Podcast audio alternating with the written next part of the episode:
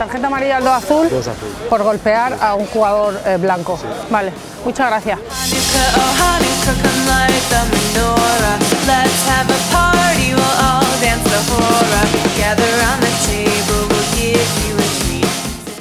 Hola, bienvenidos al programa 10 de Sinbin Podcast. Soy Francisco Gallego y hoy nos acompaña una magnífica jugadora que milita desde hace varias temporadas en Francia, en el Stade Francés de París, en Elite 1 femenino, equipo conocido como las Pink Rockets, donde esta temporada atípica han quedado cuartas a la suspensión de las competiciones por la alerta sanitaria. Ella es Erlinda Ibet Canillas. Hola Erlinda, ¿cómo estás? Muy buenas, ¿qué tal? Muy bien, por aquí estamos, tranquila. No estoy siguiendo mucho las noticias de allí, de Francia. ¿Cómo, ¿Cómo estáis con el tema del coronavirus? Pues estamos como en todos los países europeos, yo creo, bastante jodidos, pero aquí sobre todo, por mucho que se queje la gente en España, aquí yo creo que eh, pesa más la economía y están, están tirando para adelante. Con todos los riesgos que eso supone, pues está todo abierto, todos los bares, hay restricciones, pero vamos, puedes irte de fiesta por la noche, todos los restaurantes están abiertos, se trabaja, no hay absolutamente nada cerrado. Así que, y aquí hay muchísima más gente, o sea, solo en, la región de París hay 6 millones de personas, así que estamos tirando pues con todos los riesgos que eso supone. Pero bien, bien, supongo que bien. Una, una vida un poco normal, pero la nueva normalidad, ¿no? Sí, claro, como en todos lados. Todo, y y vosotros ahí, bien, la familia bien, no hay ningún, de momento no tenéis ningún problema, ¿sí? Mm, sí, mi familia bien, vamos, toda mi familia está en Almería y, por ahora ellos se están, se están salvando de todo esto. Tengo mi abuelos que están en el pueblo y ahí, ahí no llega nada. Pero sí, sí, mi familia bien, como también tengo familia agricultora y todo eso, y ellos bien a lo suyo. Pues nada, me alegro. Mm. Bueno, para quien, para quien no te conozca, eh, ¿de dónde eres? Pues soy almeriense, de pura cepa, de la cañada de San Urbano. y siendo almeriense, yo, bueno, yo también soy de Almería, te conozco desde hace tiempo, que hemos estado en el mismo club y tal, pero la verdad que me resultó un poco raro eh, eh, tu nombre, que no, no, es muy común. ¿Y de dónde viene Erlinda Ibet? ¿Tiene antepasados franceses o algo así? No sé si será el destino o qué, o, qué, broma de... Sí, sí, de... No sé, del serendipity de este. pero mm, sí, mi abuelo cuando, después de la posguerra, toda mi familia de parte materna viene de las montañas de Almería, de Sierra, de Sierra La Milla, Sierra Los Filabres y todo eso. Y había muchísima pobreza. Entonces mis abuelos cuando se casaron y tuvieron a mis dos tíos antes de que naciera mi madre, se fueron cinco años a Francia y allí estuvieron ahorrando hasta que tuvieron dinero suficiente y se volvieron y se compraron la tierra que ahora mi madre la que la lleva.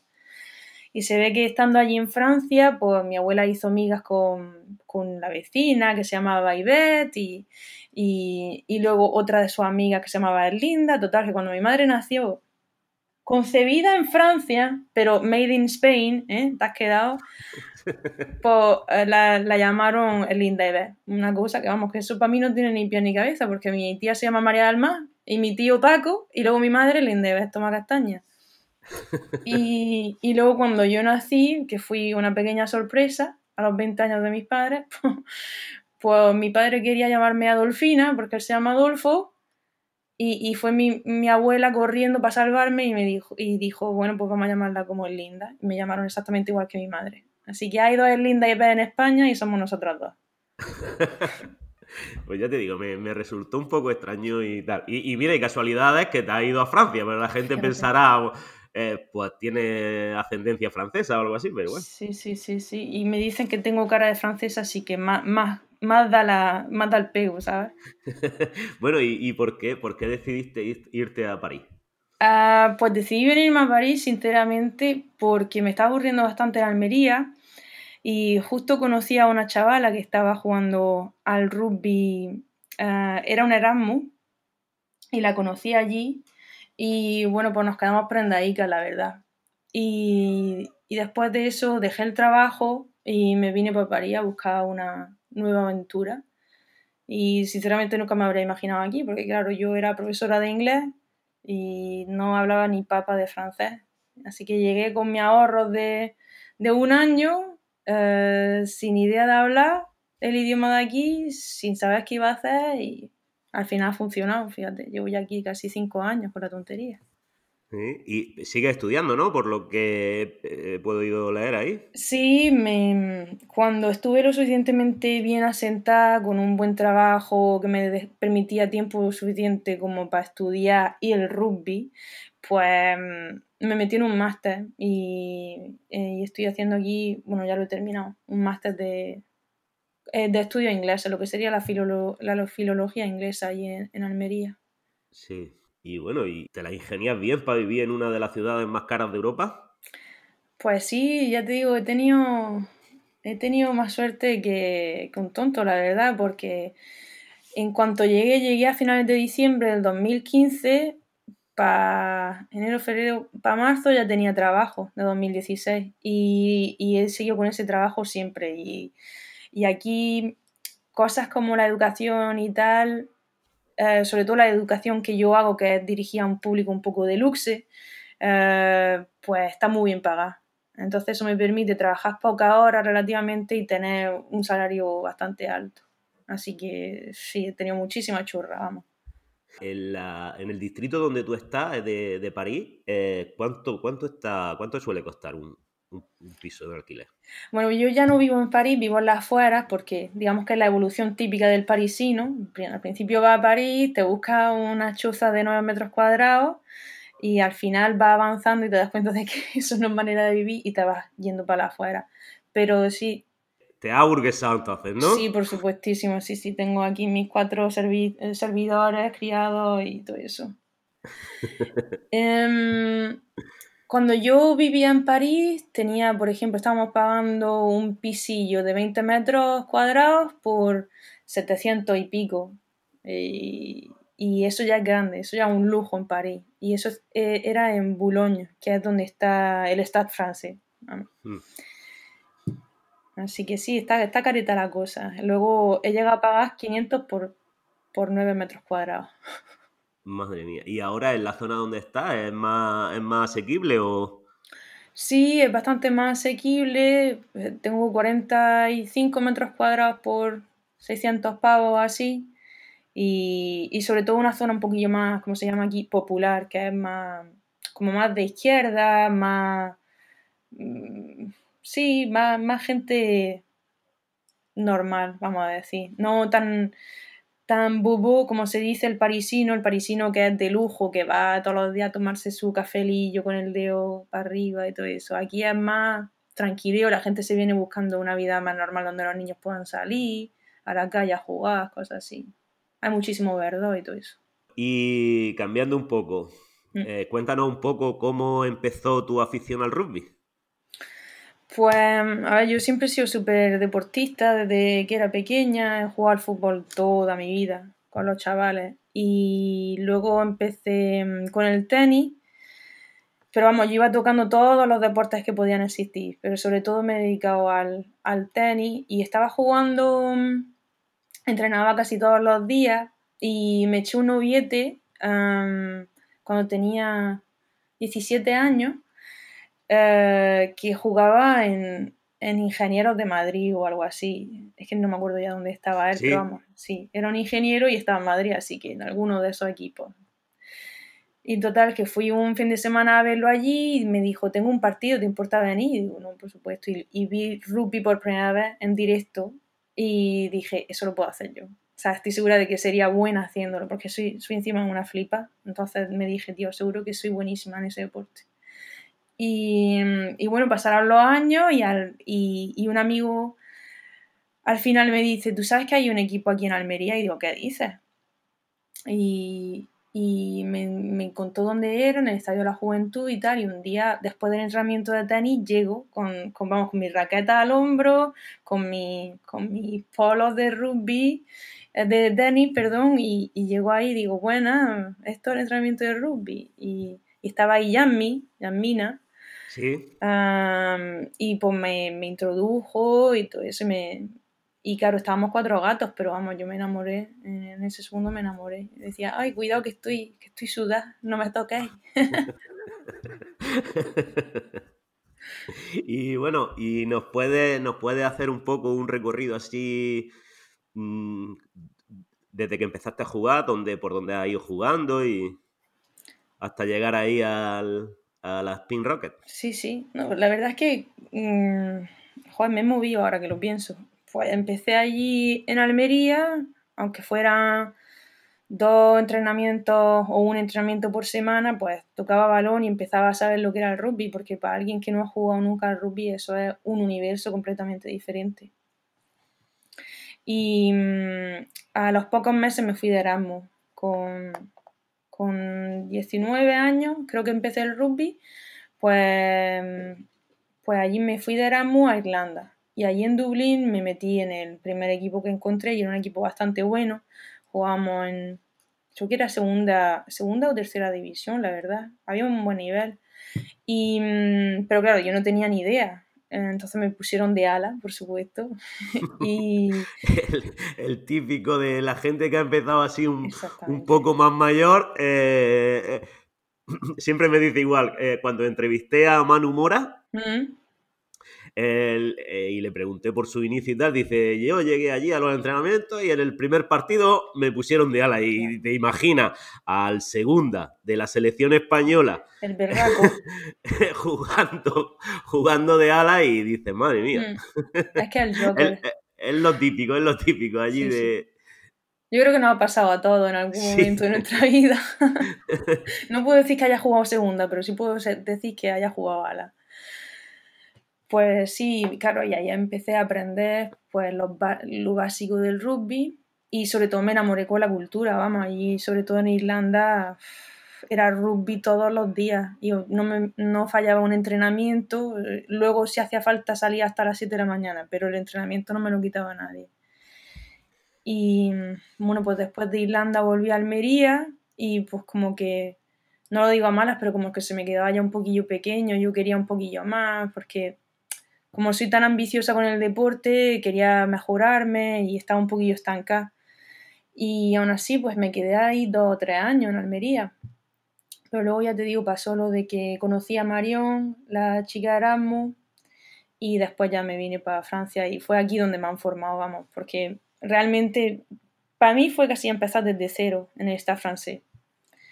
Cuando llegué a París me, recibieron con los brazos abiertos, me enseñaron desde cero y, pues hoy estoy jugando de, apertura, en, vamos, a uno de los niveles más altos a los que yo me podría haber imaginado. Eh, me parece, vamos, un sueño hecho realidad. También he leído, no sé si creo que te lo has saltado, ha jugado también con la selección con la selección murciana. Cierto, cierto. He olvidado ese, pasaje de mi vida. Los, campeonatos de España por, comunidades, ¿no? Exactamente, sí. ¿Y, cómo, ¿Y cómo, siendo de Almería, no ha jugado con la andaluza y sí con la, con la murciana? Hombre, pues eso se explica pues, porque el rugby femenino en Almería mm, se mueve muy poco, se promueve todavía menos e interesa a personas. A nadie, perdón, que hablo ya medio en francés. Eh, que no interesa a nadie y, y una pena porque cuando yo estaba allí había bastante nivel, había chavalas que tenían mucho potencial y, pues estábamos a, nuestra propia suerte. Y me acuerdo que eh, Pili y yo, una, a la que llamamos la vieja porque lleva en el club de, de rugby toda su vida, pues ella y yo teníamos que, que buscarnos las papas, vamos. Y la andaluza, por supuesto, no quería ni hablar con, con, el, con el rugby femenino de Almería. O sea, es que no, no interesaba tener que traer el rugby almeriense a Andalucía, porque estábamos muy lejos y lo mismo, pues, ¿quién iba a venir a vernos? Ni el tato, y entonces, como Pili estuvo estudiando en Murcia y conocía a muchos jugadores de allí, entrenadores y tal, dijo, pues aquí tenemos una chavala que juega bien de apertura y tal, y fuimos un par de entrenamientos con las murcianas y, me dijeron, veníos a los, a los campeonatos y nosotros pagamos todo lo que, las expensas y todo eso, los gastos.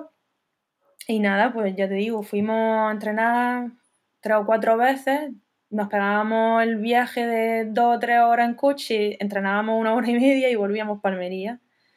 Y vamos, cosas así que hicimos durante dos, años, creo que fueron. Muy bien. Y bueno, me has dicho que llevabas, que llevas cinco años en, París, ¿no? Sí, van a ser cinco años en diciembre. Y desde, desde, que, desde que llegaste eh, empezaste siempre a jugar con, con el Estado francés, ¿no? Sí, sí, he sido leal. ¿Por qué decidiste jugar con ellos? Porque en París me imagino que habrá infinidad de clubes. ¿O ibas ya eh, con la idea, conocía a alguien o fue casualidad?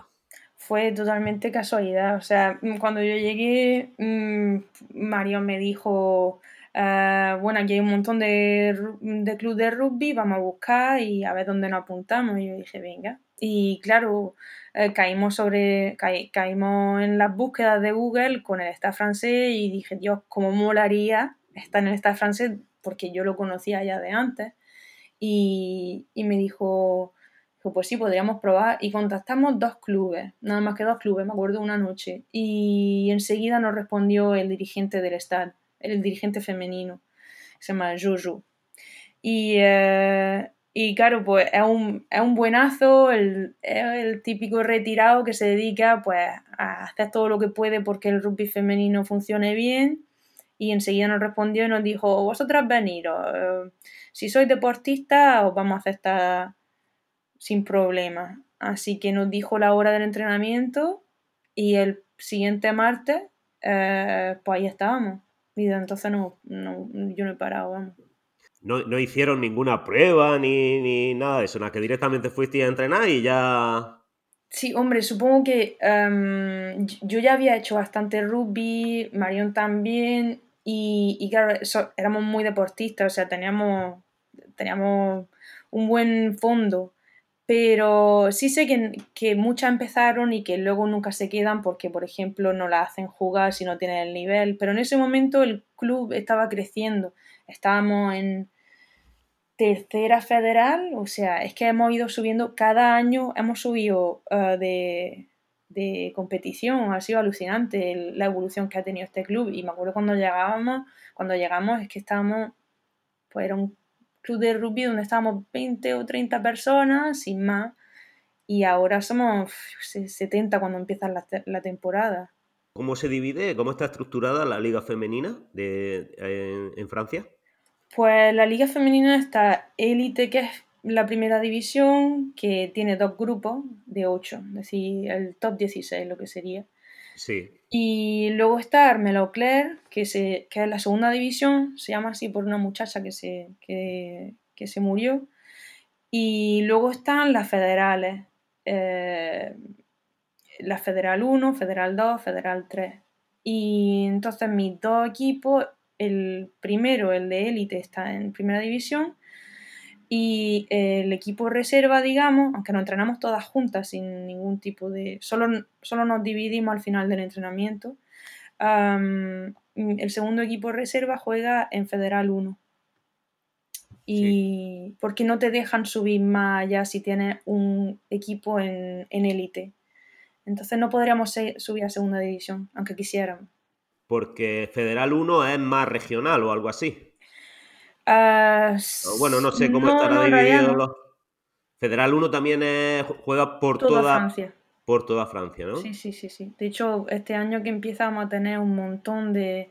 Em, madre mía, yo no sé hablar español. Spoiler, o sea, voy a buscar muchísimas palabras porque no me van a salir en español. Así que tú me ayudas, ¿vale, Paco? Sí. Em, de, desplazamiento. Sí, desplazamiento. Pues ya está, fíjate. Em, muchos, muchos desplazamientos muy largos. en plan a Toulouse, a Po. Eso está tomado por saco, vamos. Y bueno, y, ahora con el nivel que tenéis, que el equipo está en, la máxima categoría, en Elite 1, eh, eh, eh, ¿vuestro equipo es profesional, semiprofesional o totalmente amateur, como en España? ¿Cómo, cómo, cómo está la cosa ahí?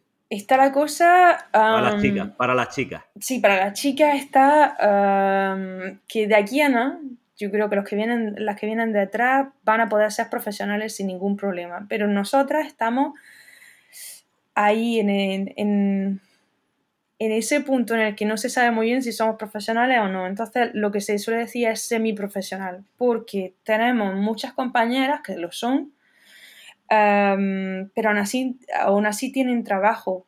Ah, porque, esa es la vida que han llevado toda su vida. O sea, han hecho su estudio y han llevado el rugby pero en algún momento u otro, mientras continuaban su trabajo, se han convertido en profesionales. Y solo puedes ser profesional aquí en Francia si juegas para el equipo nacional. Es decir, que todas mis amigas que juegan en, mi equipo, que son internacionales, que juegan para el equipo de Francia, son las profesionales. Pero nuestro club en sí no lo es. Ajá, vale, ya lo entiendo. Mm. Y, pero es porque, porque imagino que será como en España, ¿no? Porque e, ella al jugar con, al ser internacional y jugar con la Federación Española, cobrarán por la federación, ¿no? No cobran por el club. Exactamente, sí. Pero bueno, nosotros también eh, cobramos por, por, el club, aunque ya te digo, no sea un salario que, que lo que se quiere conseguir de aquí a unos años, ¿no? No un salario fijo porque eso ya sería tener un contrato. Nosotros tenemos eh, una especie de paga, tenemos prima de partido. Entonces al final del año prácticamente eh, te sirve para que te pague mm, pues la ficha, el precio de la ficha y algunos gastos más, pero que sí, bueno, muchísimo más de lo que me podría imaginar, vamos, que me paguen por partido es alucinante. sí, sí. ¿Y allí en, vuestro equipo también existen los fichajes? ¿Tenéis gente de otros países o, en Francia es más, para un equipo femenino no, es necesario? Hay bastante gente, eh, o sea, hay más, más, más personas, más equipo femenino que, o sea, tenéis más disponibilidad de personas eh, chicas jugando que en España. Porque aquí en España, aquí en España con la Liga Iberdrola hay algunos equipos que sí que tienen cuatro o cinco fichajes en división, en la, en la segunda de femenina, división de Honor B que se creó el año pasado, también hay algunos equipos con a lo mejor no tantos fichajes como los de división de honor, pero sí hay algunos equipos que tienen eh, un par de fichajes o así.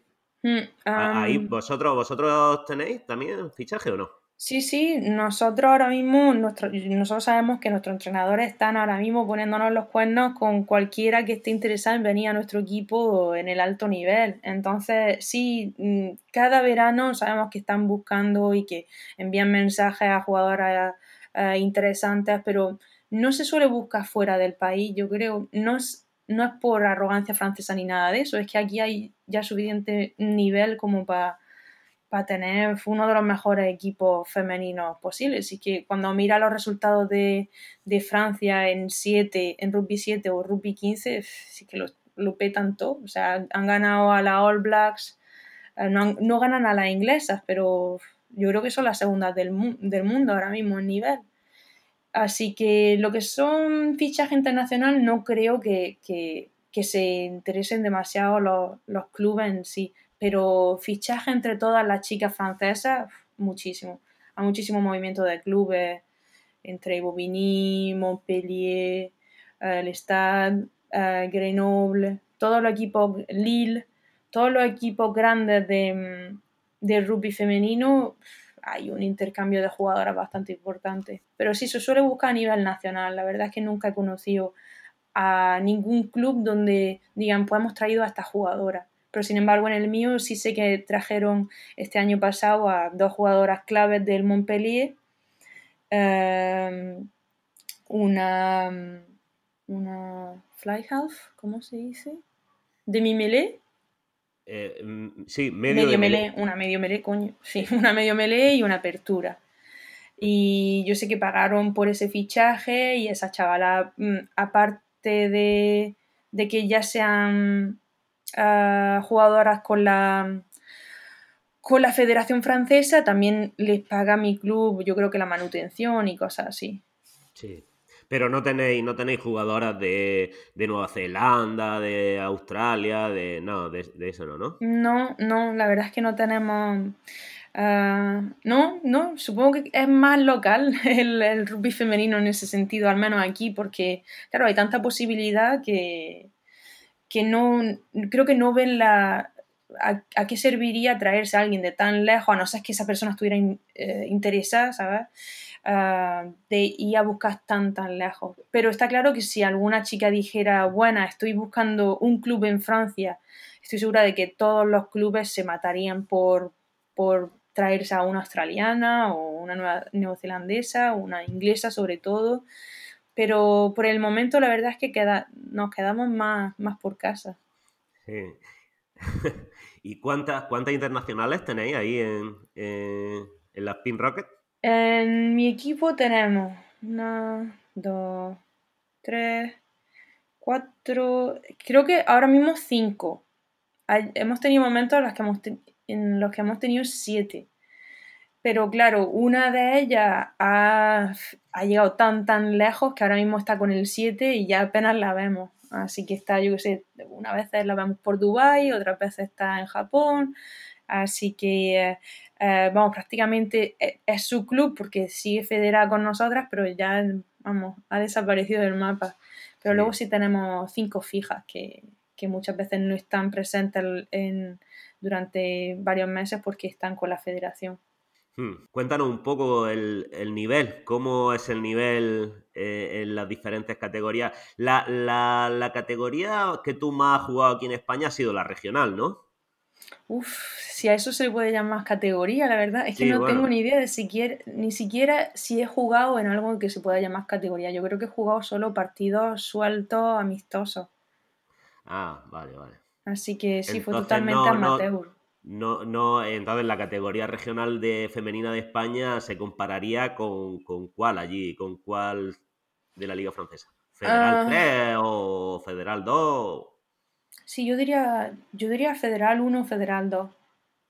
Sí, y que es muy, muy buen nivel. De hecho, irónicamente yo diría que Federal 1 tiene casi mejor nivel que Armelo Clerc, que es la segunda división porque ya te digo, todos esos grandes equipos que tienen un equipo en élite no dejan que su equipo reserva suba a segunda división, por lo que la Federal 1 está cargada de equipos reservas de buenos equipos. No sé si me explico bien. Sí, sí, sí. Y claro, o sea, es como el nuestro. Muchas veces cuando hay muchísimas jugadoras jugamos con la mitad del equipo élite en nuestra, en, en, en nuestra lista de jugadoras. Entonces, eh, la Federal 1 hay un nivel alucinante, vamos. Eh, lo digo también porque yo he jugado en, en, en segunda división y recuerdo el nivel y, y es súper duro porque está claro que está a las puertas de la élite, pero sinceramente en, en, estos últimos años la Federal 1 uh, se ha vuelto súper complicada porque ya te digo, estos grupos fuertes de, de, de rugby que tienen 60 o 70 jugadoras tienen un equipo um, de segunda súper, súper fuerte. Así que sí, yo pondría ese nivel entre eh, la española y la Federal 1. Sí, sí. Y bueno, este, esta temporada típica, que se, la liga se ha, eh, se ha cancelado, estaba ahí en, en cuarta posición. ¿Cuántos sí. partidos faltaban para terminar? ¿Tenéis playoff? ¿O algo así? a jugar los playoffs, sí, estábamos a las puertas de jugar el último partido para saber si nos clasificábamos para los playoffs. Normalmente estábamos clasificados, o sea, no hacía falta simplemente una victoria o, un empate, no habría, no habría bastado. O incluso si hubiéramos perdido, que los otros también, que nuestros contrincantes por puesto hubieran perdido, o sea, que estábamos casi dentro de los playoffs, vamos, estábamos ya tirando cohetes porque solo es nuestro segundo año en élite y, y claro, nos vamos proponiendo mmm, pues estos objetivos ¿no? que vamos cumpliendo paso a paso y claro, este era nuestro objetivo del año. Así que sí, vámonos. Pues, sí, en, en la clasificación por puntos a la suspensión de la liga os habéis quedado cuartas, pero si hubiese jugado playoff, pues, pues tendríais posibilidades de, sí, de haber vamos. quedado más arriba, ¿no? Sí, sí, todavía eh, o sea, tú habría. Madre mía, ya no se habla español, que alguien me ayude. Dependido. Uh, de, dependido. Sí, dependido de, de, la, de, claro, de, nuestra, de nuestros partidos que se cruzan entre otro equipo y, y nada, eso es totalmente a la suerte, prácticamente. Sí, ¿cuántos equipos juegan la, la, el playoff? Son seis. Hay dos grupos, ¿no? ¿Me has dicho en élite? Sí, dos de, de ocho. Sí. Dos grupos de ocho. Ah, pues entonces pues serían ocho. Sí, sí. sí. Y claro, todos nos cruzamos y, y es como una ronda de... Una ronda en la que ala, el- puedes ganar, puedes perder y todo se, todo se va a saber rápidamente. Así que, joder, habría molado jugarlo, pero bueno, vamos a tener que esperar un año de más. Muy bien. Pues suerte para la próxima. Muchas gracias. Vamos A ver, si, a ver que- si te puedo, a ver si te puedo hacer una entrevista eh, el próximo año como campeona de la Liga Francesa de femenina. Que Dios te oiga, muchacho. Hombre, yo sinceramente mm, me doy con una piedra en la espinilla si podemos jugar una temporada entera. Porque, porque vamos, viendo la situación, espero que no nos vuelvan a, a meter en confinamiento otra vez y que no vayan a poner otra vez restricciones pa- para el deporte de contacto y todo eso.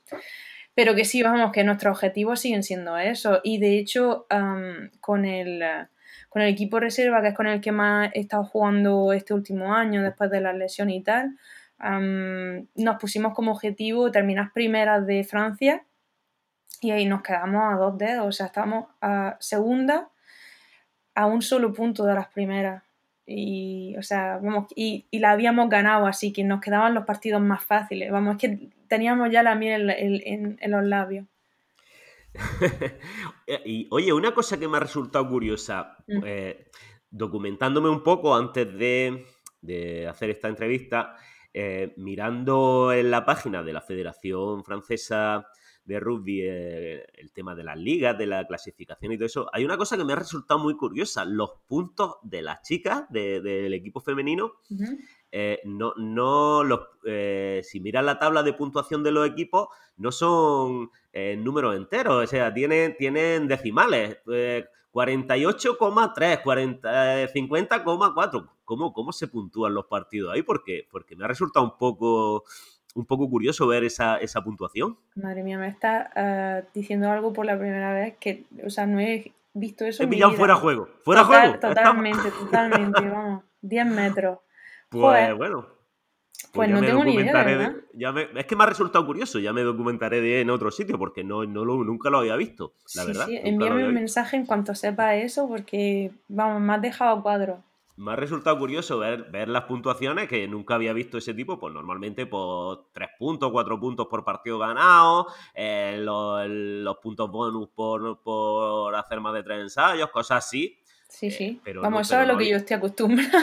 Sí, sí, pero no, no, nunca había visto una clasificación de puntos con decimales. ¿eh? Y, y, eh, y me sorprendió el otro día revisando la, la web de la federación en la parte de la liga femenina y, y la, tienen, tienen puntos decimales, vamos. Pues me Es que, ah, bueno, de, de- de enseñar algo, vamos. Ahora, ahora no lo tengo aquí a mano, porque, pero si, si no te, te diría los puntos que tenéis. Eh, Sí, me, sí. Suena, me suena algo de eh, como 78,2, 78,3 o algo así, vuestro equipo. Qué fuerte. No. Sí, sí, a- vamos, a mí me sonaba que estábamos entre los 70 y algo, pero porque nos lo decimos nosotros en nuestros mensajes y tal. En plan, estamos a tantos puntos de.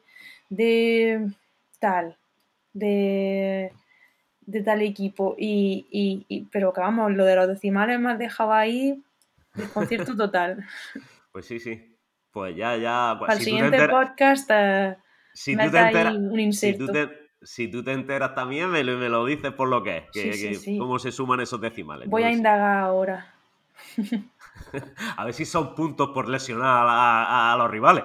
Pues sí, o por terminar un ensayo, ¿sabes? En plan, ahora lo, lo clavas como, como un salto gimnástico. sí. Sería guay ese, ¿eh? Puntos por tener mucho estilo. Sí. Eh, bueno, eh, leí hace poco, pues bicheando así un poco en tu, en tu cuenta de Facebook, Mm. eh, que tuviste una conmoción.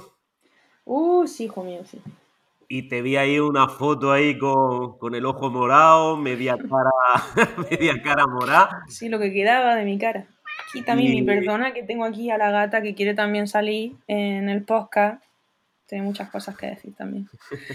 y bueno, ¿y recuerdas, recuerdas cómo fue, qué pasó? ¿No recuerdas nada? algo, algo recuerdo, pero pues sí, un poco nuboso, la verdad. lo gracioso de, esa conmoción es que no fue en el rugby. Eh, fue trabajando, y trabajo con niños pequeños y, y pues nada, me agaché a recoger una cosa que estaba por el suelo y un niño vino y me pegó un leñazo, su frente chocó contra mi nuca y me pegó un leñazo de estos de... como el típico golpe de coche que te da por detrás. Sí, un latigazo cervical. El latigazo, exactamente. Y eso es lo que tuve. Tuve lesión cervical en... no me acuerdo en cuál fue, pero en una del cuello y eh, conmoción cerebral, vamos, directa. O sea, es que me tuve que levantar el cuello con las manos porque en ese momento no podía ni sostenerme la cabeza. Y, desde ese momento, pues, todo un poquillo. Vamos, no, pensamientos no muy claros. Y lo ah, pues primero. Dime. No, no, no. Nada, que lo primero que hice cuando salí de ahí fue llamar al aficio del equipo y le dije, Margo, mira que me ha pasado esto. Ah, y ella se lo tomó como a risa. Y digo, bueno, mira, um, píllame sitio para esta noche, que teníamos entrenamiento, y antes del entrenamiento me echa un vistazo. Y yo pues seguí mi vida más o menos normal, pero vamos, sintiéndome como una verdadera M, porque estaba fatal, uh, con escalofríos, no sabía ni dónde estaba, cogiendo el metro como un autómata. Y por la noche llego y explico lo que me pasa y me dice, Margo, dice, pero Linda, estás chalada, tenías que haber ido a urgencias, lo que tiene es una conmoción cerebral como un caballo. Y total, pues me llevaron a urgencia y nada, pues sí, pues lesión cervical y, y, me acuerdo de muy pocas cosas. Lo más gracioso es que me acuerdo del momento, pero esos tres meses, cuatro meses, lo recuerdo muy mal. De hecho, como... Ah, como historia graciosa, que no es graciosa, pero bueno, intento reírme de ella ya ahora en perspectiva, pues escribí toda mi, todo mi TFM, mi trabajo de fin de máster y cuando volví no recordaba absolutamente nada de lo que había escrito. Entonces tuve que volver a hacerlo. Así que, vamos, tengo dos trabajos de máster para quien los quiera leer. Pues ya, no, no, lo especificaba en lo que escribiste, yo pensaba que había sido durante un partido. Sí, sí, sí, pues fíjate la suerte que tengo. Eh, bueno, y eh, ¿sabéis ya para cuándo se prevé eh, volver a los entrenamientos y tal ahí en Francia? Bueno, hay equipos, hay equipos del top 14 que ya han empezado los entrenamientos, por lo que he visto ahí en las redes sociales, algunas fotos de, de los chicos de algunos equipos de, del top 14 entrenando y algunas fotos de algunos españoles que han fichado este año por, equipos de Federal 1 y Pro de 2 que han mandado ahí fotitos ahí eh, corriendo con el, su distanciamiento social y todas esas cosas. Y, pero las chicas, ¿cuándo empezáis? Sí, sí, bueno, aquí ya empezamos en cuanto el desconfinamiento, volvimos a entrenar. Al principio, siguiendo todas las pautas que nos daba sanidad y todo eso, entrenábamos nada más que ocho personas y separadas por, por en espacios de más de tres metros, no nos tocábamos, no había contacto con balón, pero bueno, fue como un poco pretemporada y para volver a, tomar contacto, sprint, vamos a perder los kilillos que no había dejado el confinamiento. Y luego poco a poco empezamos con el contacto, con el tocata, eh, pasando y, cosas más técnicas y terminamos la temporada hace dos semanas. Entonces ahora mismo estamos de vacaciones, pero el 4 de agosto volvemos. ¿Y la liga? ¿Cuándo empieza? Uf, súper temprano. En septiembre ya tengo nuestro, ya tengo el primer partido, creo que el 3 de septiembre. El fin de semana, el primer fin de semana de septiembre, ahí tenemos ya partido eh, eh, en Federal 1 y en élite. Así que, vamos, todo depende de cómo vaya este, este mes.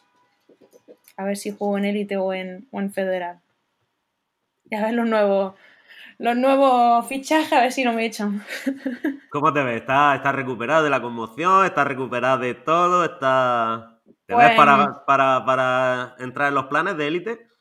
Pues la verdad es que mm, lo que es nivel técnico sí, pero físicamente todas estas lesiones me han dejado súper tocada. Eh, porque no solo fue la conmoción, luego en un partido de élite me, me dejé la rodilla y el, y el, eh, y el tobillo a la vez. Total, que no he tenido suerte con, la, con las lesiones. Y claro, fue cuando estaba en la cúspide, estaba en élite, de repente me lesiono dos cosas a la vez. Eso fueron seis meses y al poco tiempo me pasó, cuando empezaba a volver, iba a volver a jugar mi primer partido en élite, me pasó la conmoción. Yo creo que hay una fuerza mayor diciéndome que, que no es mi, que no es mi liga.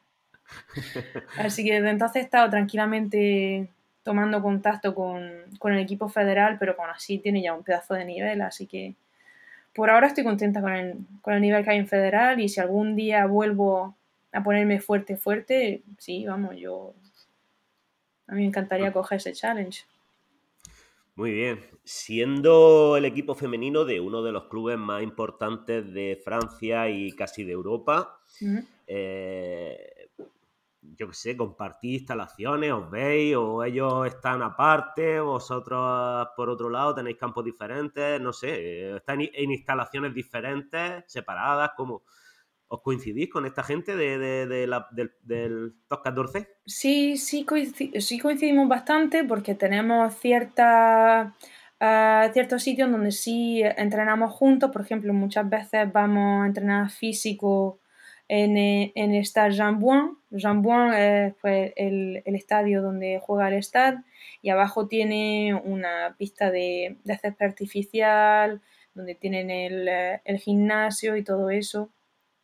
Entonces sí, nos cruzamos muchas veces con ellos. Vamos, yo he hablado ya con, con Nico, con mi tocayo Sánchez. Eh,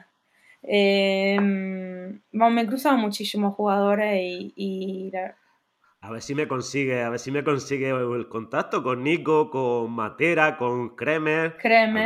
Alguno de, esos me vale. Alguno de esos me vale, ¿eh? Sí, sí, pues venga, yo cuando los vuelvo a ver le digo, oye, mira. Ah, también con. Bueno, eh, ahora no lo sé. No sé si, si. No recuerdo, he leído algo, pero no se recuerdo eh, con, con Titi. O, Titi eh, este año se ha ido, ¿no? A otro, a otro club, creo, ¿no? Se fue, se fue, sí. Sí, sí. no, no lo me he quedado ahí un poco, pero sí, sí, recuerdo que, que se ha ido a otro, a otro club. Sí, uh, con Pascal Papé también he hablado muchísimo porque encima su hijo entrena donde yo entreno. Digamos que las chicas se entrenan donde se entrenan las otras categorías y los pros se suelen entrenar o en Jambouin o en otro estadio que tenemos aquí en el stad que se llama el Salto del Lobo y uh, que muchas veces nos hemos entrenado nosotras también, pero uh, nunca hemos coincidido.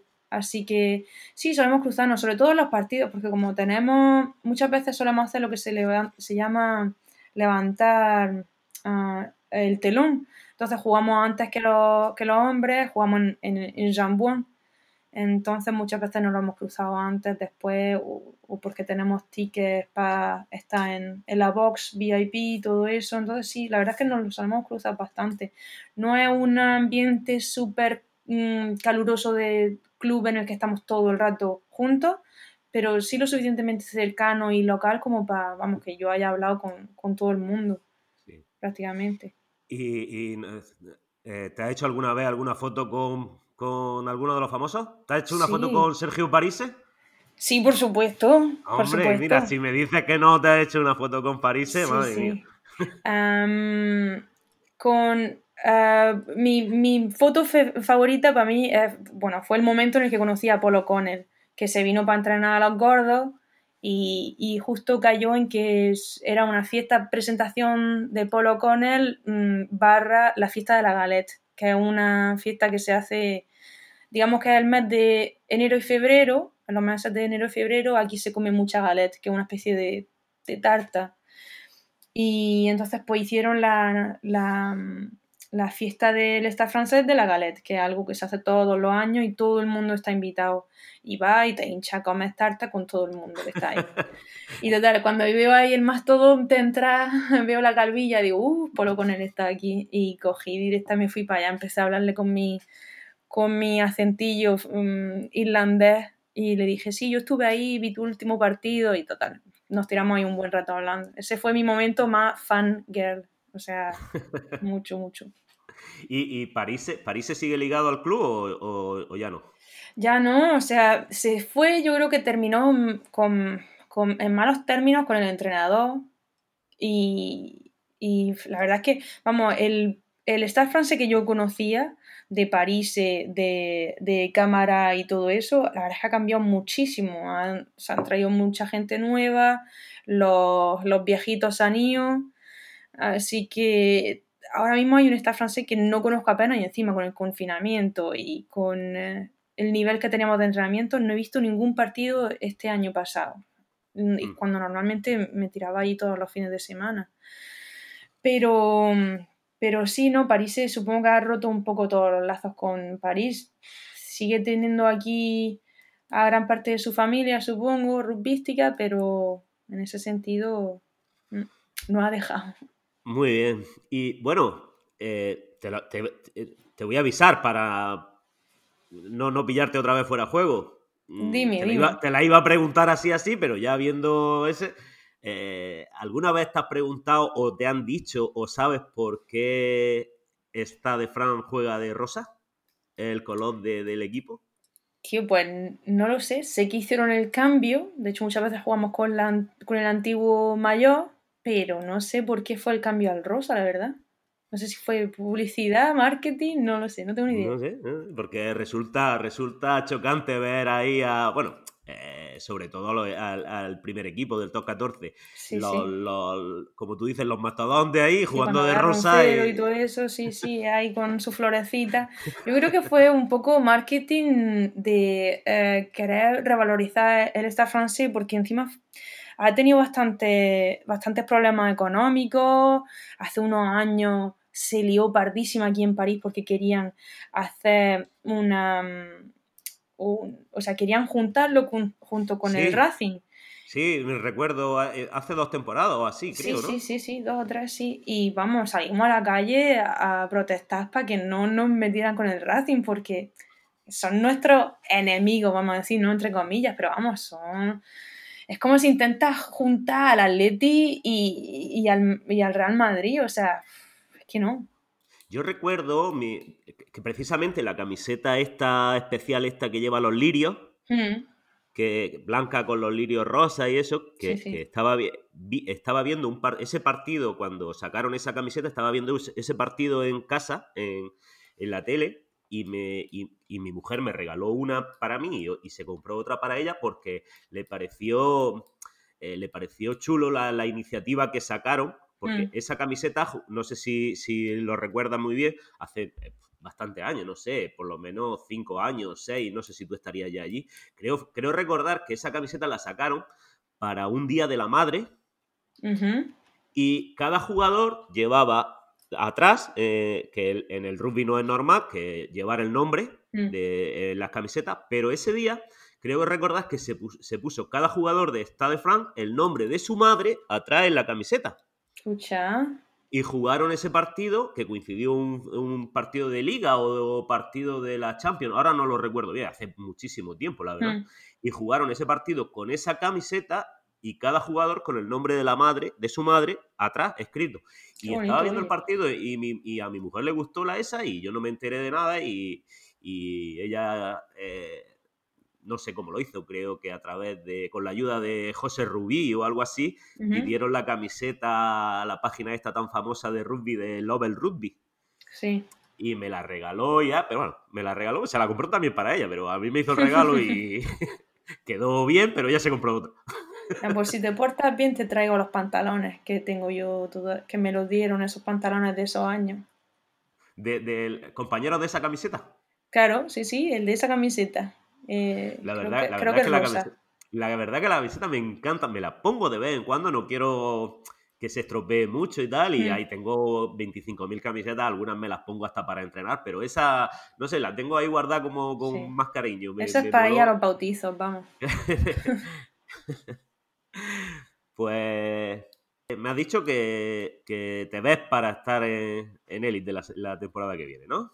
La verdad que sí, en plan técnicamente ya te digo, como apertura y tal, me veo, me veo bien porque tenemos un sistema de juego que ya he, absorbido tras años y años de jugar y todo eso, conozco mis compañeras, pero claro, todo eso puedo cambiar eh, muy fácilmente, con que me cambien, yo qué sé, mi, mi medio melee o mis centros, es a mí de adaptarme, ¿no? Pero soy, la verdad es que soy una persona de bastante hábitos y, y me cuesta adaptarte una vez. Una vez que me adapto sí me va bien, pero pero sí, lo que es técnicamente me siento súper bien ahora. Yo creo que estoy en, el apogeo de mi juego técnico. Lo que pasa es que ya lo físico va declinando. ya me voy haciendo viejecilla. Bueno, pues mm, no sé si habrás escuchado algún programa anterior de, los que ya están publicados y tal. Hay una característica que hacemos que es que pues me pongo en contacto con con amigas, compañeras y eso, y les pido que me manden un audio, pues saludándote o contando alguna cosa que divertida que os haya pasado. Pues bueno, tengo en este caso tengo dos audios de. Tengo miedo. De, dos amigas tuyas y te los voy a pasar y ahora cuando los escuches, pues ya me dices si sigues jugando a esto o, o te dejan en mal lugar. Bien no me van a dejar, vamos, conociéndome a mí misma. bueno, pues la primera eh, la, la has nombrado antes, es Pili. Sí. Tu compañera jugó también contigo, ¿no? En la selección murciana. Sí, somos dos murcianas almerienses. Pues bueno, pues la primera es Pili, te manda un pequeño mensajito y te lo pongo. Aquí dice la Virgen del Pilar. Hola, saludo a todos los rugbyers con mono de rugby. Soy Pilar Victoria de Lura Femenino. Hoy me han chivado que entrevistan a Erlinda, entrañable jugadora y compañera. Comenzó en el Costa de Almería y me han pedido que cuente una anécdota. Lo siento, Erlinda, sé que odia esta. Primer torneo de Erlinda, Almerimar, por cierto, un gran torneo. Jugamos un partido intenso contra componentes de Carbonera. Erlinda recibe un pase y sale corriendo más de medio campo sin que nadie la alcance. El equipo animándola. Desde la grada se escucha, vaya piernas tiene esta mujer. En nuestra mente estaba claro el ensayo. Llega Erlinda a línea de ensayo y touchdown. Todo el mundo gritaba no. Se vuelve y dice, ¿qué pasa? Todas las que comenzamos con el Costa Femenino recordamos esta anécdota. No siempre va a ser decir lo buena patada que tiene o como placa. Así que lo siento, Erlinda, un saludo. Sabía que esa anécdota tenía que caer. Touchdown, ¿no? Y lo celebraste así, como, como tipo americano saltando ahí. Me hizo un moonwalk, me saqué la guitarra eléctrica, toqué un poco de air guitar, o sea, sí, cuatro. Sí, sí, sí, sí, sí. Vamos, fue alucinante. Claro, yo fue mi primer torneo, creo que había entrenado dos veces. O sea, yo sabía lo suficiente como para esperar detrás de la persona que me pasaran el balón y empezar a correr. Y eso es lo que hice. ¿Pero no te habían explicado cómo se hacía un ensayo? Te lo juro que no había ensayado nunca. O sea, nunca había hecho el hecho de ensayar, nunca. Pero, pero te lo habían explicado en los entrenamientos porque es lo primero que hacemos cuando, vamos, yo que, que cuando me saqué los títulos de nivel 1 y nivel 2 de entrenador, lo primero que hacía es enseñar a los entrenados, empecé a entrenar chicos con eh, sus 6, sus 8 y lo primero que le enseña es que cuando crucen la línea tienen que apoyar el balón. No, no, nunca te lo habían enseñado. ¿no? Mira, yo no sé, yo estaba muy, muy centrada en, en quitarme a las muchachas de detrás. Yo creo que llegué tan feliz a esa línea que dije, coño, lo he hecho, qué alegría.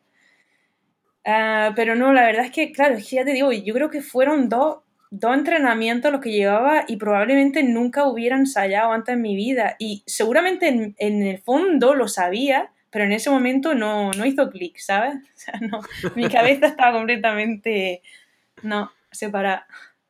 Muy bien. bueno. Ya no me ha vuelto a pasar, ¿vale?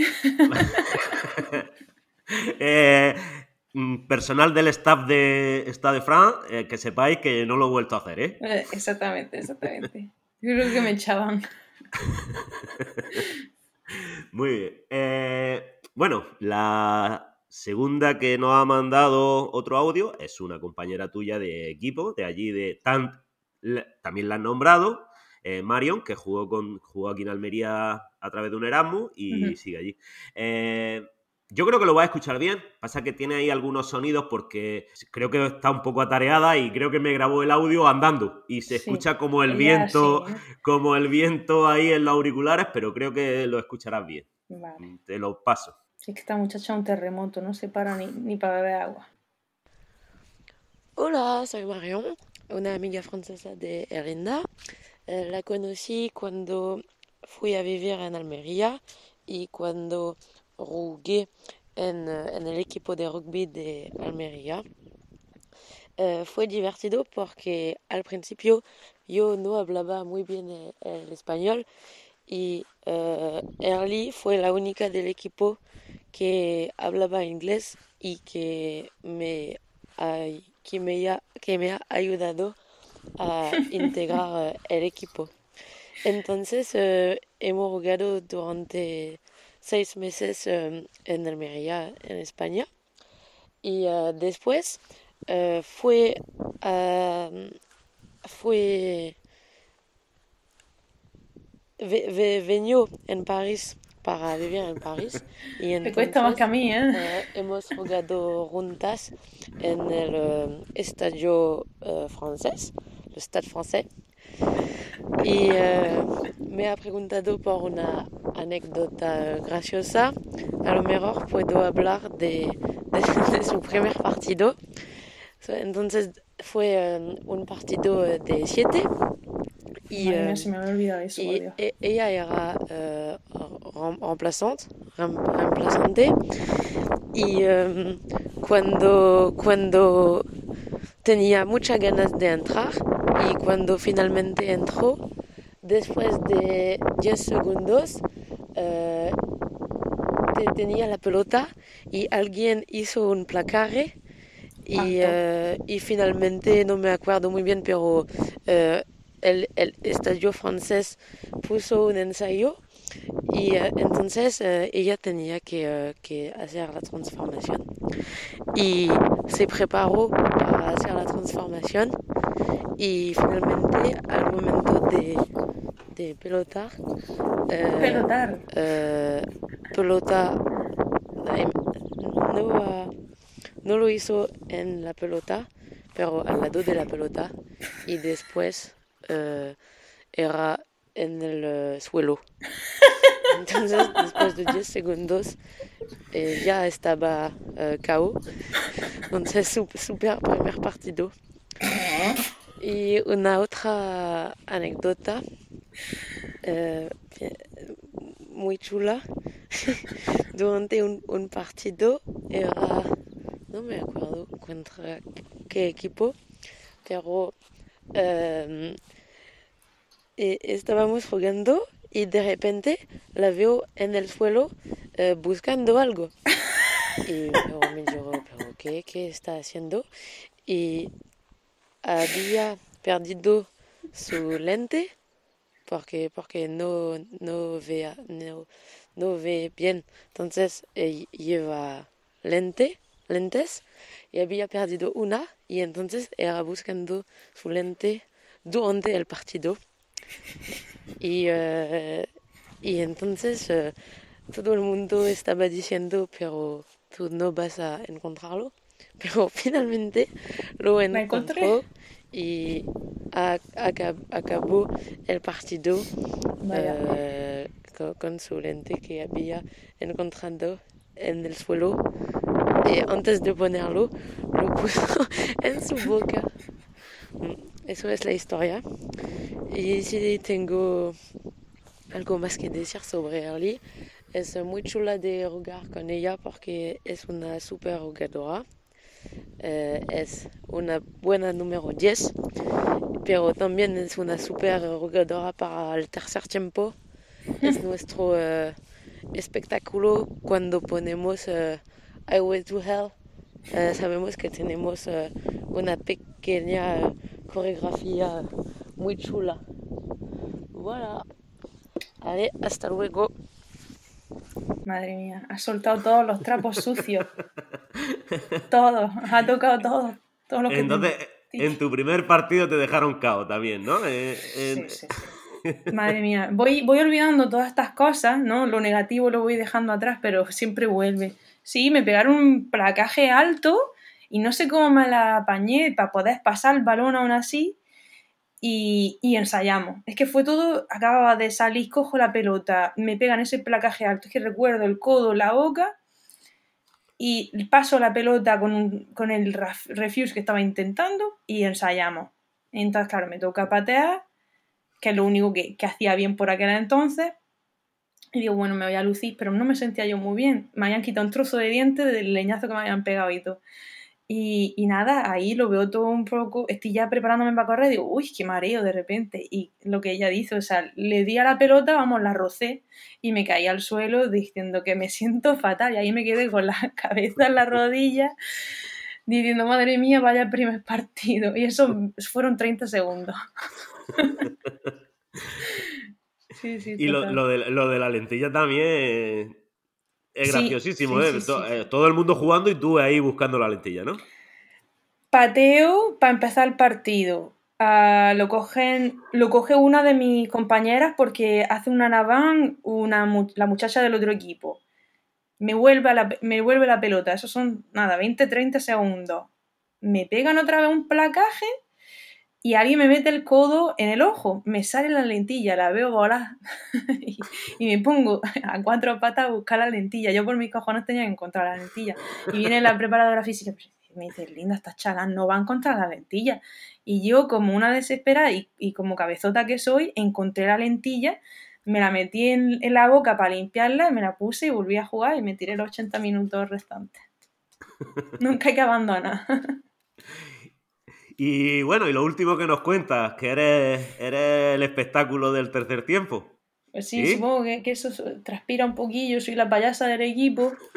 Y, y, eh, y claro, cada vez que, que va subiendo así un poco la temperatura en el autobús, saben que llega el momento y alguien me pone Highway to Hell de los ACDC y pues al final termino, termino en cuero en el autobús. Es- esa, esa es la tradición. O sea, si, si hemos ganado y me ponen Highway to Hell, probablemente termine en Braga en el autobús. Madre mía. ¿Tu madre va a escuchar esto? O- Sí, bueno, pues uf, mi madre está ya curadísima de espanto. Ah, bueno. Es que por cierto que la quiero mucho. Le envío muchos besos y a todos los almerienses. Con un chorrico limón. Pues muy bien, pues para ir terminando, eh, se nos alargó un poquito, ¿eh? Sí, sí. Ya, estoy, tengo miedo Pero- de hablar pero- ya. Pero, no, no, pero, pero eso es que te has encontrado a gusto, ¿no? Eh, te- Genial, genial. Sí, sí. Bueno, pues objetivo para la próxima temporada, ¿qué tenéis? El objetivo, pues la verdad es que son los mismos que teníamos hace un año. Eh, con el élite, llegar a los playoffs y hacerlo lo mejor posible.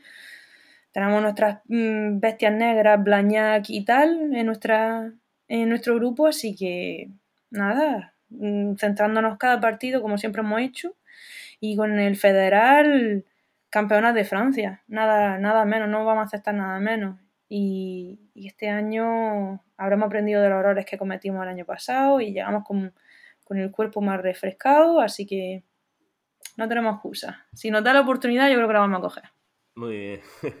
Bueno, ¿y tu futuro? ¿Cuánto tiempo piensas quedarte por ahí, por, por París? ¿Lo tienes decidido o no es una cosa que hayas pensado? Pues no lo había pensado hasta que llegó la pandemia esta y ya me hizo poner varias cosas en perspectiva y la verdad es que me ha dado ganas de volver a, Almería o al menos a España para estar un poquillo más cerca de, de la familia y tal. Así que yo creo que este va a ser mi último año. Me lo voy a tirar aquí en el dándolo todo y luego pues volveré a Almería probablemente y me retiraré, espero que con todas mis extremidades que funcionen y, y, pues volveré con todas las ganas del mundo a jugar rugby y Almería, pero yo creo que, digamos, en- al nivel más alto, yo creo que este va a ser el último. Sí, no, no, no te. Ahora que tenemos la Liga Iberdrola y, y con la nueva creación de la División de Honor B, ¿no te atreverías a, jugar en algún equipo de, de un poco por encima de regional? Pues precisamente mm, recibí una oferta en, en mis tiempos en los que estaba, mi nombre estaba dando un poco el buzz, ¿sabes? Que estaba, estaba sonando fuerte por ahí, y la andaluza me contactó y tal, y me di- dijo uno de los entrenadores que si alguna vez quería jugar en Sevilla, que tenía las puertas abiertas para mí, y yo sé que me podría quedar en Madrid y tal si encuentro algún trabajo, pero por ahora la verdad es que me gustaría volver a Almería y ver qué pasa por ahí. Y, probablemente, como me suele pasar, me aburra, así que sí, sí, la verdad es que lo veo una posibilidad, jugar... Pues tiene, tiene a, las Cocos de Sevilla jugando y, actuales campeonas mm. en, la Liga Iberdrola y seguramente, seguramente por lo que he oído, posiblemente las Escoriones de Granada suban a División de Norbe, casi con seguridad. Pues Así que tienes dos equipos bastante cerca para jugar a un nivel un poquito más alto del que jugaba aquí en España. Pues sí, está claro, está claro. Sí, yo lo tengo siempre en, la cabeza que, siempre me he quedado esa opción, pero por ahora voy a pasar, yo creo, un año en Almería. Hombre, de aquí a un año volver a Almería y tal. Me gustaría estar un poquillo ahí. Y si veo que el rugby me sigue llamando, que me sigo sintiendo en forma, yo creo que sí probaré la suerte en algún equipo. Y claro, te, tiene que llamar la selección española, ¿no? Yo creo. Tuve mi momento de gloria y tal, en el que debería haber pasado, pero claro, una desgracia tras otra, nunca vienen sola. Pero bueno, yo la verdad es que del el rugby ya me ha dado más de lo que jamás hubiera esperado recibir. Simplemente por el hecho de haberme podido quedar aquí en París jugando a este nivel, de que me paguen, de que de que nos mimen de la manera en la que nos miman, porque todo hay que decirlo, mi club nos trata súper bien, nos lleva en avión, en, lo que sea aquí el AVE, en hoteles, para que no tengamos que pasar el día durmiendo en el autobús. La verdad es que aquí me han tratado como, como nunca habría imaginado que te podían tratar, en el deporte femenino. Muy bien. Pues nada, pues ya para terminar, eh, bueno, eh, para terminar, como el programa se llama Sin Bin, está ahí sentada en el asiento de pensar. Eh, le hacemos a todo el mundo, le hacemos 15 preguntas, como, pues, siguiendo la temática del programa, 15 por un equipo de rugby. Son 15 preguntas que no tienen nada que ver con el rugby, para que la gente os conozca un poco mejor. Y con eso, pues ya terminamos. ¿Te parece? Venga, dispara. Le damos, ¿no? Dale. Muy bien. La primera, ¿cómo era en el colegio? Un terremoto. Pero, pero un terremoto, pero intelectual. Siempre me ha encantado leer. Sí. No, no, nunca suspendido ni nada de eso, ¿no? No, nada más que francés, irónicamente. bueno, eh, la segunda. Un lugar donde te gustaría ir de vacaciones alguna vez en la vida. a Nueva Zelanda, me encantaría. Aprovecho para ir a la playa y a jugar un partido de rugby a la vez. Esta creo que la sé por las fotos que he visto por ahí tuya, pero vamos a ver si coincide. Un hobby. Uf, la música. Diría la, música o la lectura. Y, te he visto ahí con una tocando un bajo y Sí, sí, sí, toco, toco el bajo y soy una enamorada de la música rock en general le doy muchísimo al bajo y me acabo de comprar una guitarra porque es que encima el material en sí me encanta, en plan coleccionar y todo eso, pero sí, la música en general. Muy bien, la 4. ¿Películas o series? Qué difícil, qué difícil. Nunca, nunca, soy muy bipolar, así que me gustan las dos partes. Me gusta cómo se puede desarrollar una historia en las series, pero algo así más, más condensado, una película. Soy muy fan de las dos. Vale. La 5. ¿Eres manita? Muchísimo. Las cosas de la casa se te da bien, ¿no? Muchísimo, sí, sí, sí. Cosas y un enchufe sin problema. Bueno, bueno, tampoco vayamos tan lejos, pero lo que es madera y tal, y hacer mis propios muebles desde, desde siempre, y reparar las cosas, siempre he sido yo, sí. Vale. La 6. Esta seguro que, por lo que has dicho, habrá muchos, pero bueno, aparte del rugby, ¿qué otro, de, ¿Qué otro deporte te gusta y sigue? La bicicleta. Ahora mismo estoy dándole muchísimo a la bici. Llevo cinco años dándole al, al, BTT y hago muchísimo descenso en verano, ahora sobre todo aquí que hay montaña, los Alpes aquí es una locura. Así que sí, muchísimo BTT, bici de montaña, descenso, me encanta, es mi pasión. Vale, la 7. Esta estaba más pensada para los chicos, pero bueno, por si acaso. un equipo de fútbol preferido? Joder, yo siempre he sido merengue desde que era chiquitica, pero ahora mismo tendría que decir UDA. Almería, ahí a tope. Almería. A ver si, a ver si sube. Vamos, Almería. La 8. ¿Tipo de música preferida? Pues el rock, el rock uh, un poco underground, indie, todo lo que se asemeja, todo lo que englobula el rock me gusta, pero también me gusta muchísimo la música pop. Vale, ¿y la 9, un grupo o un cantante favorito? Ah, podría decir David Bowie, mm, por decir así un cantante que conozca a la gente, porque si no, no sería gracioso. Pero sí, eh, grupo Wizard, Wizard, que se puede conocer un poquillo más. Vale. Eh, la 10.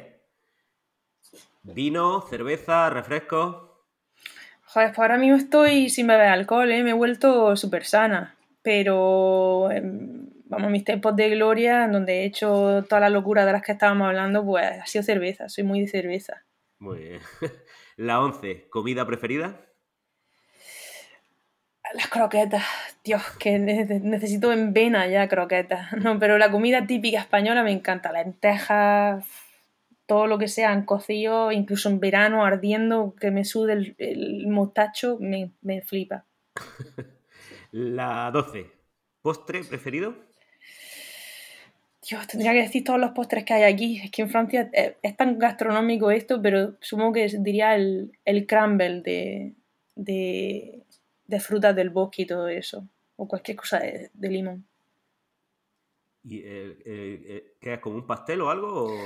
Sí, es que, claro, el problema con ser una gorda, pero me gusta todo. Entonces no sé decirte una cosa, pero el crumble es como una especie de, pasta abajo que está durita y luego le pones la, mm, la masa de las frutas rojas con fresa, frambuesa y todo eso y arriba una especie de como de ah, es que se llama crumble en inglés y sería como de como cuando destrozas en migaja la, la galleta pues eso sería por encima sí vale eh, la 13 infusiones o café infusiones siempre siempre mi tecito siempre normal o te macha con el movimiento ese para subir la cremita. A mí me mola, ¿eh? A mí me gusta. Sí, sí, sí. Em, tengo, tengo té matcha aquí, eh, pero soy muy de té verde normal cuando voy a trabajar porque siempre lo tienen por ahí. No, no tengo, no tengo el, que no sé cómo se llama, el cacharro ese que utilizan los japoneses para levantar la... Ah, sí, sí, sí, Pero lo hago con, con, el, con el agitador ese de mano del Ikea. Sí, sí, sí, sí, sí, ya lo veo. Y luego lo que se llama en inglés froth, o sea, las burbujitas por encima y blanquitas, eso da un gustazo. Sí. Eh, la 14, ¿hace siesta? Por supuestísimo, sí, sí, sí. De hecho, estoy previviendo una. Me, me levanto a las 7 de la mañana porque soy una una mañanera yo y digo, madre mía, voy a tener que echar una siesta de tres horas para recuperar esto. la típica, bueno, la típica no, la recomendable son las de los 20 minutos, ¿eh? Sí, sí, yo me suelo echar de 30 minutos, 35 minutos y eso me da la energía. Pero te la, van a recomendar por cuatro veces entonces, ¿no? Exactamente. me guardo esa expresión. y la última, ¿eh, ¿tiene algún TOC? ¿Alguna manía que siempre repita? No tiene por qué ser en el rugby, yo qué sé, en tu vida diaria. pues soy, soy bastante maniática en realidad, pero con cosas muy tontas. No sé, como la pasta de dientes que no me la puede tocar nadie, me la tengo que dejar en su posición exacta, porque si no me da un infarto por la mañana cuando voy a ver mi pasta de dientes y está movida. Pero son cosas así muy, muy estupidillas. Yo ya lo he dicho en algún otro programa, yo tengo también una así eh, en el baño, que es que no puedo ver los botes de los geles, los champús destapados. ¿Ves? ¿Ves? Sí, yo creo que si los viera también me daría un poco yo infarto. Ya, ya he metido a mi mujer un poco en vereda, pero al principio me costó mucho trabajo porque se los dejaba siempre abiertos. Claro, y ya te sientes tú mal diciendo, madre mía, ¿estoy yo loco? ¿O, o es ella la que está loca? O sea, ¿la, ¿la voy a llevar dentro de mi locura? Bueno, pero tampoco son así que, que nos afecte mucho nuestra vida el tema de que estés los botes abiertos o que tú te no, no. pata. no me voy a parar con el compañero. sí, no nos acarrea tampoco mucho problema. Pero bueno, sí soy muy verde. Eso sí sería una manía, podríamos decir. Soy un poco cansina con lo de ser ecológica y tal. Eso sí, si pudiéramos decir que es una manía porque es molesto para mucha gente, sí, soy muy ecológica. Y soy la típica que te va a ver cogiendo algo envuelto en plástico y te va a dar un, un leñazo en la mano. Pues, Erlinda, muchas gracias por tu tiempo. A ti, muchacho. Me ha encantado echar este ratito de conversación contigo y mm. si vienes por Almería, pues espero que nos veamos por ahí y echemos una cervecita por aquí, por, por la zona. En siete días exactamente me tienes ahí. El sábado que viene estoy ahí. Sí, sí, no me cierra la frontera antes. Pues nada, pues pues ya sabes, por aquí estamos. Claro, nos vemos por los bares. Sí, no, por los bares no. por los bares no, por los, por los estadios. Oye, ¿serán partidos de torneos de playa o no? No, creo que están suspendidos todos. Bueno, qué creo que están suspendidos. Pues muy bien, pues chicos, muchas gracias eh, por escucharnos y hasta el próximo programa. Gracias a todos. Gracias por escucharnos y recordar que si queréis conocer todas las noticias relacionadas con el programa podéis hacerlo en nuestras redes sociales en arroba tanto en Facebook como en Twitter como Instagram.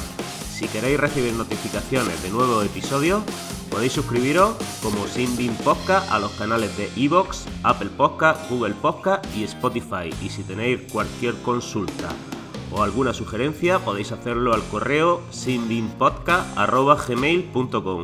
Gracias y hasta el próximo programa.